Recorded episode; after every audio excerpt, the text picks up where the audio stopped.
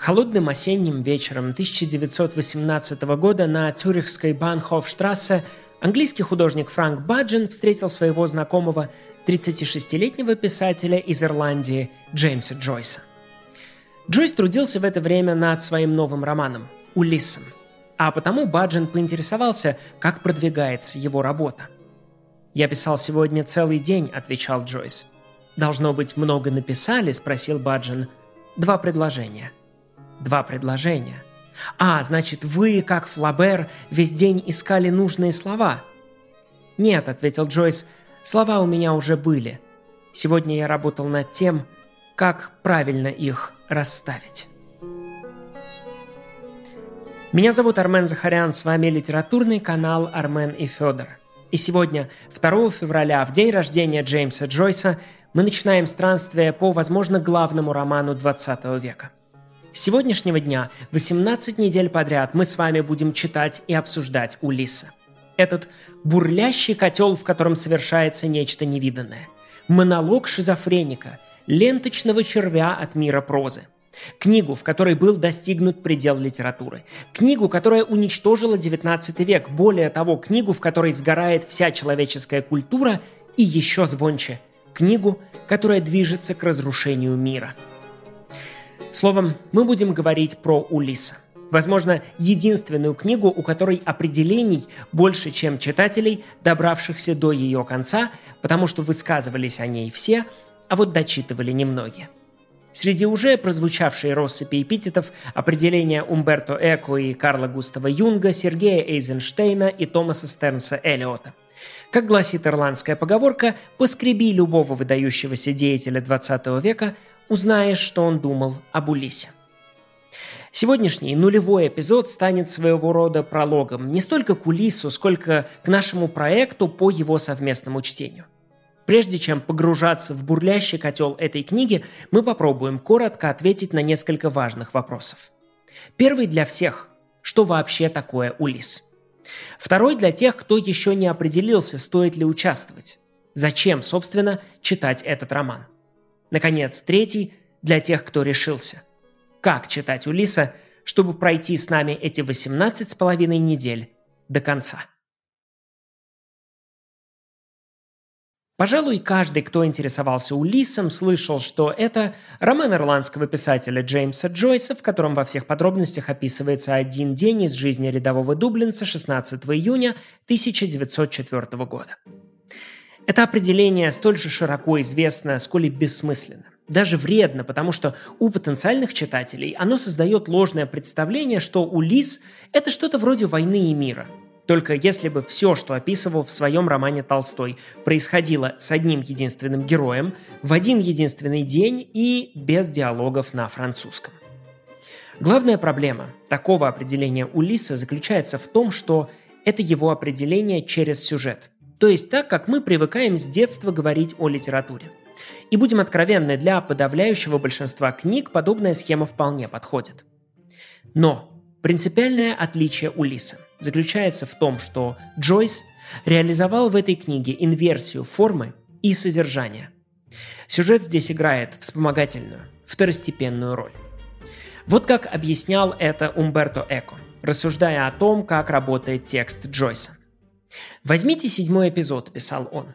Джойс хочет в нем осудить паралич ирландской жизни. Но он не прибегает, собственно, к осуждению, не впадает в тон обвинителя. Нет, он проделывает это одной только формой своей главы. То есть передает содержание сообщения формой сообщения. И форма в такой конструкции сама становится содержанием. А потому мне представляется, что для книги, которая сделала вопрос «как», ответом на вопрос «что», Гораздо лучше подойдет определение, которое объясняло бы Улис не через содержание, но именно через форму. И в этом смысле Улис – это, с одной стороны, да, целостная книга, великая Одиссея 20 века, но с другой – это сборник из 18 разных Улисов. Это 18 эпизодов, каждый из которых написан в своем собственном стиле и является самодостаточным художественным целым, или как изящно сформулировал это Карл Густав Юнг, Улис – это 18 выставленных друг за другом алхимических реторт. И чего только в этих ретортах нет. Улис становится энциклопедией различных художественных стилей. Здесь есть глава «Фуга» и глава, в которой творится эволюция языка, глава «Раздробленность» и глава «Катехизис», глава «Фантасмагория» и глава «Поток». Вот почему в наших видео мы всегда будем много говорить о главном содержании Улиса, его форме, о стилистике Джойса и языке, о том, что Сергей Эйзенштейн называл неподражаемой чувственностью эффектов текста и асинтаксисом письма – если вы с нами недавно, то можете познакомиться с нашим подходом, посмотрев, например, выпуски о языке Гоголя или стиле Набокова. Оговорюсь, что в рамках Joyce Project мы, конечно, будем говорить не только о форме, но и о смыслах, сквозных темах и лейтмотивах. Иными словами, попробуем применить к Улису фирменный миметический стиль Джойса и говорить о каждой главе в той пропорции формы и содержания, которая этой главе соответствует. Это, собственно, порождает следующий вопрос. А на каком языке читать Улиса? Я при подготовке наших видео исхожу из того, что большинство участников будет читать роман в переводе Хинкиса и Харужева, единственном полном русском переводе Улиса, который сегодня издается. Однако, если ваш совершенный английский вам это позволяет, то можете попробовать взяться и за оригинал. К английскому тексту мы будем регулярно обращаться всегда, когда нам будет не хватать перевода.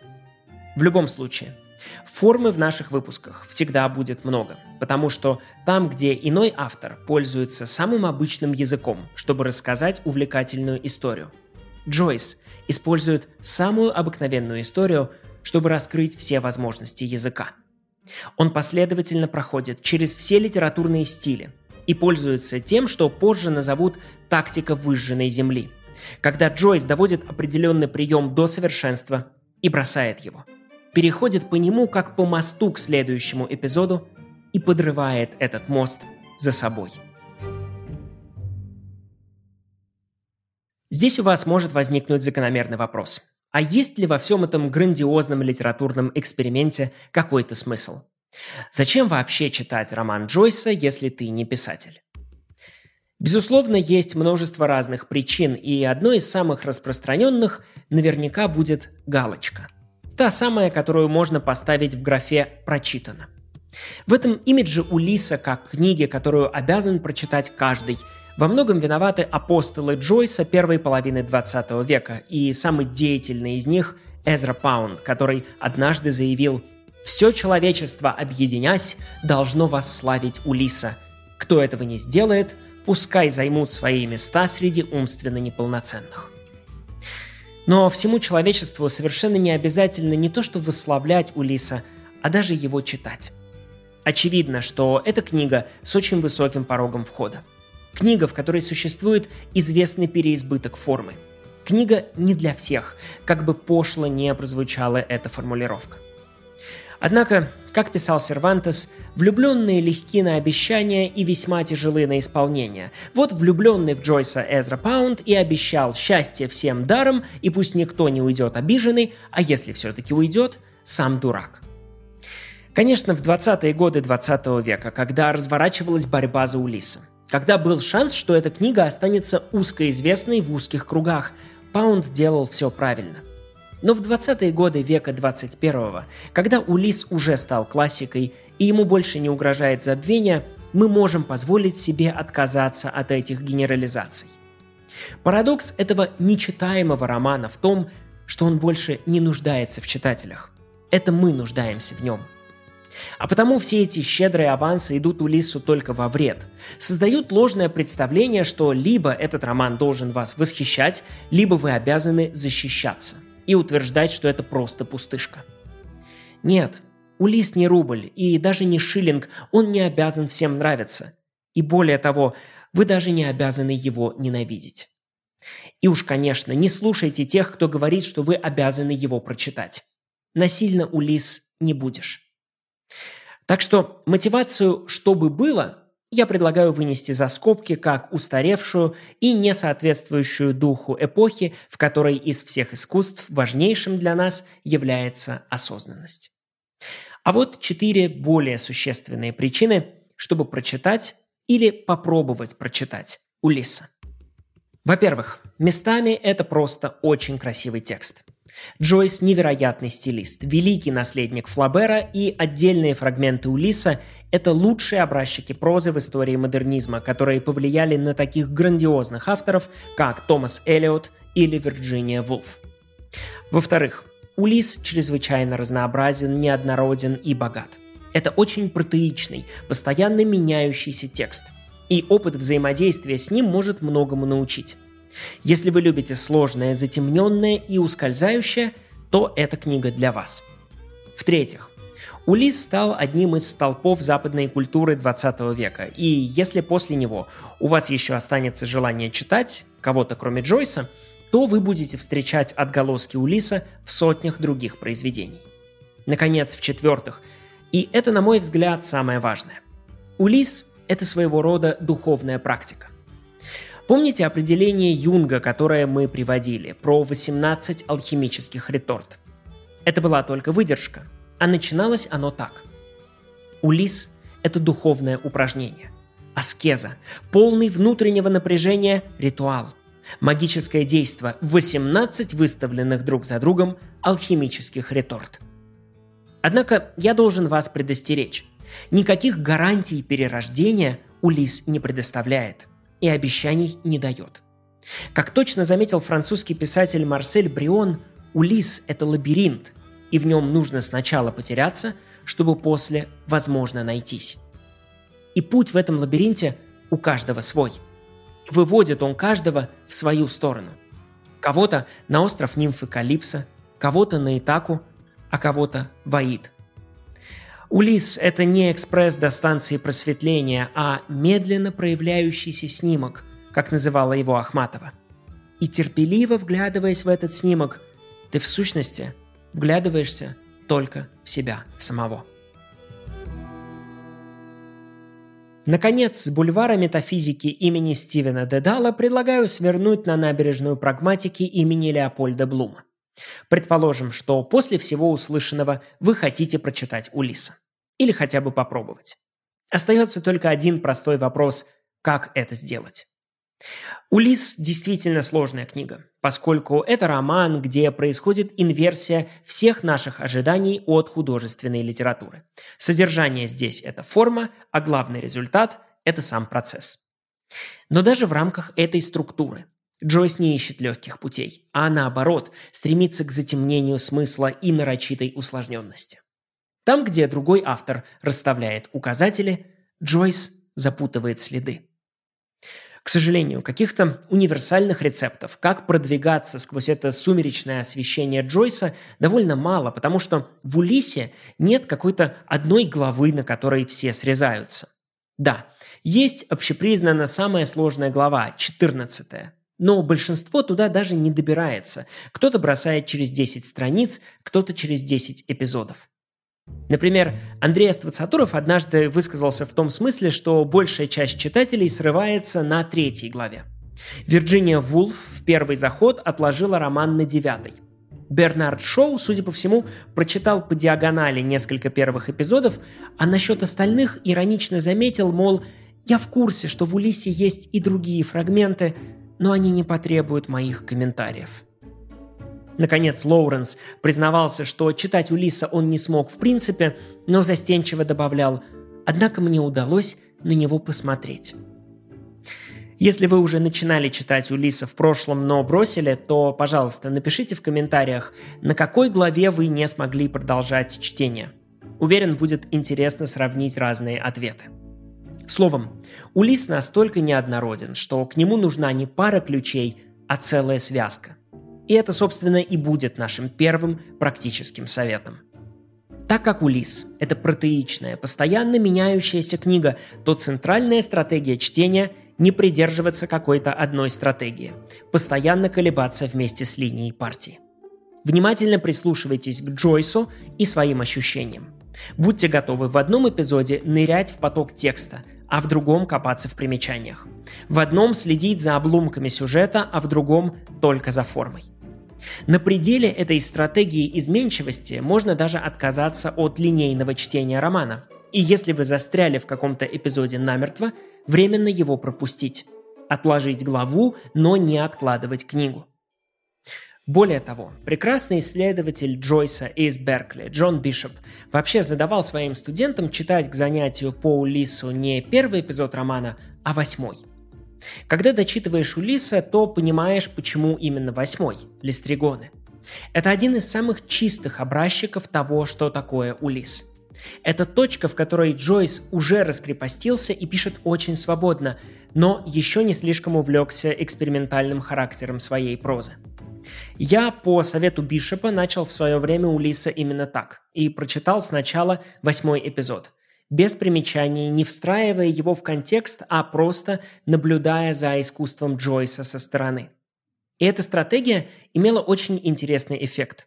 На протяжении всех первых эпизодов, среди которых есть весьма непростые, я ощущал где-то впереди согревающий свет маяка, восьмого эпизода – острова Листригонов, где я уже побывал и даже выбрался оттуда живым. И этот свет помогал преодолевать препятствия. А когда я добрался до Листригонов снова, уже в порядке последовательного чтения, это был еще и очень любопытный опыт возвращения туда, где ты уже был раньше – Однако стоит оговориться, что это предложение авантюрное, и нужно взвешивать свои силы, потому что восьмой эпизод для неподготовленного читателя, пожалуй, все же сложнее первого. И как бы ни случилось так, что в поисках маяка на будущее вас съедят листригоны, и вы не доберетесь даже до первой главы. Совет номер два. Берите столько примечаний, схем и комментариев, сколько сможете унести. Но не больше – Чтение романа с примечаниями и без – это две принципиально разные стратегии. В первом случае вы получаете известную опору. Примечания помогают прояснить некоторые затемненные места. Однако, во-первых, вам придется все время отрываться от текста. Я, когда впервые читал Улиса, держал рядом телефон с примечаниями, чтобы не приходилось постоянно листать книгу, а можно было просто переводить взгляд. А во-вторых, не все примечания одинаково полезны. Скажем, когда в седьмом эпизоде мы читаем строчку «Где вы теперь найдете такого юриста, как те прежние, как Уайтсайд, как Айзек Бат, как Среброустый О'Хейган?» то, во-первых, ясно, кто все эти люди – юристы. А во-вторых, совершенно не важно, кто именно все эти люди. И если мы открываем примечания и узнаем годы их жизни – то эта информация почти ничего не добавляет к пониманию и ощущению романа, а только отрывает от текста. Другая стратегия чтения без примечаний – это полное погружение в поток Улиса. Возможность не отвлекаться и прокладывать свою собственную карту. Однако на таком пути будьте готовы постоянно перепрыгивать топкие трясины белых пятен. Выбор в любом случае за вами, но если вам тяжело читать Улиса вообще без какой-либо опоры, а сотни примечаний на главу вас демотивируют, то я могу предложить хрупкий компромисс. Читайте большие примечания с общей информацией о главе в начале каждого эпизода, а к остальным обращайтесь только тогда, когда чувствуете в них необходимость. Наконец, совет номер три. Совет, который Сэмюэл Беккет давал читателям поминок по Финнигану. Это текст, который существует не только для того, чтобы его читать. Это нужно смотреть и слушать. Формула, которую стоит периодически применять к Улису, причем иногда буквально, и читать этот текст вслух, чтобы услышать, как он звучит, а иногда фигурально. Читая Джойса, не нужно цепляться за понимание как за единственную возможную стратегию. Нет – вы ведь можете иногда слушать прекрасную песню на незнакомом языке и не понимать ни слова, но она все равно трогает. Также можно общаться и с этим текстом. Слушать, смотреть и погружаться. Не пытаться понять, о чем Улис, а стараться почувствовать, что он. Что же, вот мы и готовы к отплытию. Дальнейший план предельно прост. Каждую неделю вы читаете по одной главе, а мы выпускаем по одному эпизоду. Мы советуем сначала читать Джойса, а уже потом слушать нас, но если какая-то глава рискует закончиться для вас кораблекрушением, то, конечно, возможно и инверсия. Итак, 18 недель подряд. От башни Мартелло до Экклс-стрит. Мы поплывем по винноцветному морю звукописи во дворец сарказма имени старца Нестора – Притаимся среди тюленей, лежащих крестообразием хиазмов на морском берегу в ожидании ускользающего протея. Пройдем между Сцилой анафоры и Харибдой аллитерации. Вольемся в поток сознания листригонов и растворимся фугоподобной песней сирен в потоке подсознания Церцеи. Мы достигнем Итаки стиля, где на ложе прекрасно ланитные Пенелопы. Скажем Улису «Да». Меня зовут Армен Захарян, это литературный канал Армена Федор. Встречаемся на этом же берегу ровно через неделю во вторник, 9 февраля, чтобы поговорить о Телемаке, первой главе Улиса.